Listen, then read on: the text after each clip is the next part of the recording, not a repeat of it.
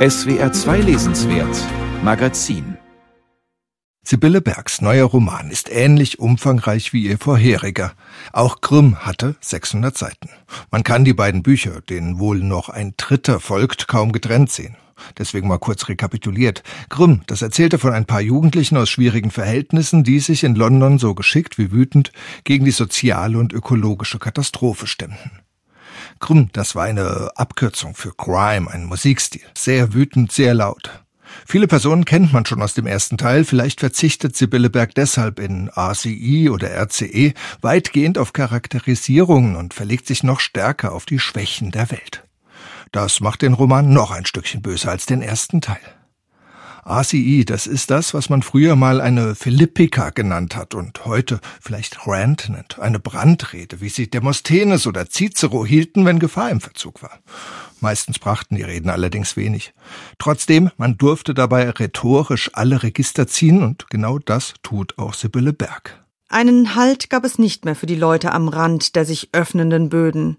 Sie taumelten, strauchelten, schrien Befehle in ihre smarten Geräte, wenigstens jemandem etwas befehlen. Hauptsache Arbeit stöhnten sie und schleppten sich in Großraumbüros, in denen sie beschäftigt wurden, mit der Programmierung dessen, was sie unnütz machen würde. Man bräuchte einen Neustart. Aber wer sollte das tun? Und was sollte danach kommen? Wogegen sollte man sein und kämpfen und anschreien? Ganz schön viele Fragen für eine allwissende Erzählerin. Nein, es kommt keiner gut weg. Verlierer sind wir alle unterhalb der Gewichtsklasse 100 Millionen Euro Vermögen. Es geht um oben und unten, um das, was die Gesellschaft zerreißt, während sie Diversitätsdiskussionen führt. Es geht darum 600 Seiten lang und es gibt auch einen, naja, Plot. Der hat so eine ähnliche Funktion wie in den Romanen von Michael Crichton oder Frank Schätzing. Man nimmt eine Weltbedrohung, eine Verschwörung oder so und erzählt dann einen Countdown, irgendetwas unabänderlich auf uns zurollendes. Bei Sibylle Berg ist das ein Fünfjahresplan zum Umsturz der Weltordnung geschmiedet oder, das Wortspiel muss jetzt sein, ausgehackt von einer weltweit agierenden Hackertruppe. Alles also viel größer als im vorherigen Roman Grimm. Statt um London geht es in ACI um die ganze Welt, die sich zwischen Klimakatastrophe, Bankenkollaps und Totalüberwachung zerreißt und in der die Menschen Insektenburger essen müssen. Jeder hier hatte doch eine Wut, weil sie sahen, dass die Erde brannte oder ihre Zukunft auf dem Mars oder in einem neoliberalen Versuchslabor stattfinden würde. Sie waren sicher, das Richtige zu denken, zu tun, wie alle Menschen. ACI, der Titel des Romans heißt, wenn man die Abkürzung auflöst oder in Digitalenglisch unzippt, Remote Code Execution, also ferngesteuerte Programmausführung auf digitalen Endgeräten. Damit lässt sich viel Unfug anstellen.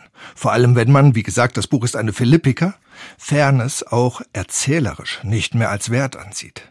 Wer um sein Leben kämpft, darf alles.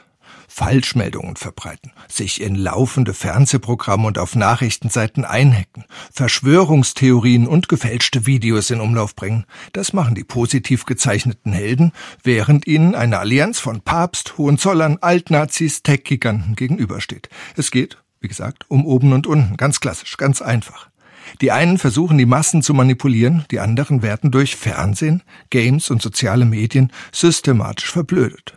Wie das geschieht, das ist vielleicht der spannendste Aspekt des Romans, denn Sibylle Berg scheint mehr Aufwand in die Recherche als in die literarische Gestaltung gesteckt zu haben. Man staunt über die Unmengen an Indizien, die das Buch auffährt, um die ethische Gesamtwurstigkeit des Kapitalismus zu beweisen. Da werden Überseekabel beschrieben, mit denen Google angeblich die Netzstabilität verbessern will und in Wirklichkeit irgendwie auch Europa von Amerika abhängig macht. Es gibt sie wirklich. Da tragen Mitarbeiter von Amazon Jobs Windeln, weil sie keine Zeit für die Toilettenpause haben. Das gibt es auch.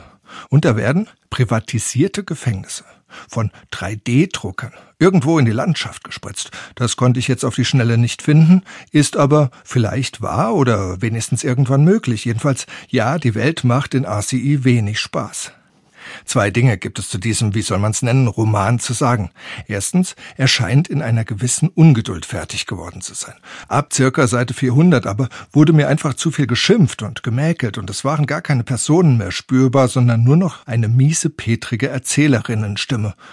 Und nicht nur ich hatte scheinbar einen Hänger, denn es sind hanebüchene Fehler im Buch. Sätze doppelt, Worte fehlen, Zeiten falsch gesetzt, aus abgeschafft wird angeschafft, aus Nerd, Neid. Man merkt, der Gestus der Dauerempörung ermüdet jede Korrekturleserin und vielleicht sogar die Autorin. Und zweitens, das ist der interessantere Eindruck, diese apokalyptische Philippika wird von der aktuellen Nachrichtenlage gerade stark wirkungsgehemmt. Das Buch erscheint natürlich in die Klimakatastrophe und eine sich anbahnende Wirtschaftskrise hinein, aber halt viel bewusster noch in die Pandemie und in einen Krieg. Beides Angelegenheiten, die im Roman keine Rolle spielen. RCE ist eher sowas wie ein Weckruf an Fridays for Future, dass sich die Ökologie nicht von der sozialen Frage ablösen lässt.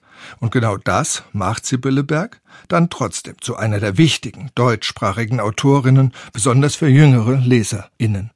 Sibylle Berg, ich leg mich da mal fest, diese Erzählstimme hat einen Namen, Sie ist schlecht gelaunt, wütend, zornig. Aber es gibt, anders als zum Beispiel in vielen Romanen bei Michel Welbeck, etwas zum Hoffen. Es gibt ein Ziel. Stattdessen gibt es sowas wie eine Möglichkeit des Innehaltens.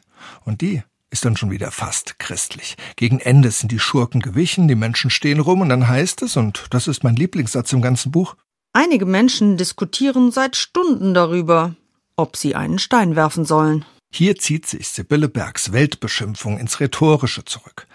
Das kommunikative Handeln wird wieder ins Recht gesetzt. Reden ist mindestens Silber und Hoffen ist Gold. Dieses Morgen. Wenn alles von vorne beginnt. Aber vielleicht wird es dieses Mal besser.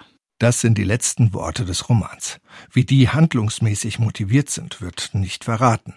Aber dafür das Buch als Brandrede empfohlen. Trotz der sprachlich manchmal ärgerlichen Schlampigkeit und trotz der gerade verrückten Weltlage, Sibylle Bergs Buch ist interessant, denn manchmal ist, wer schwarz sieht, in Wirklichkeit ganz schön hellsichtig.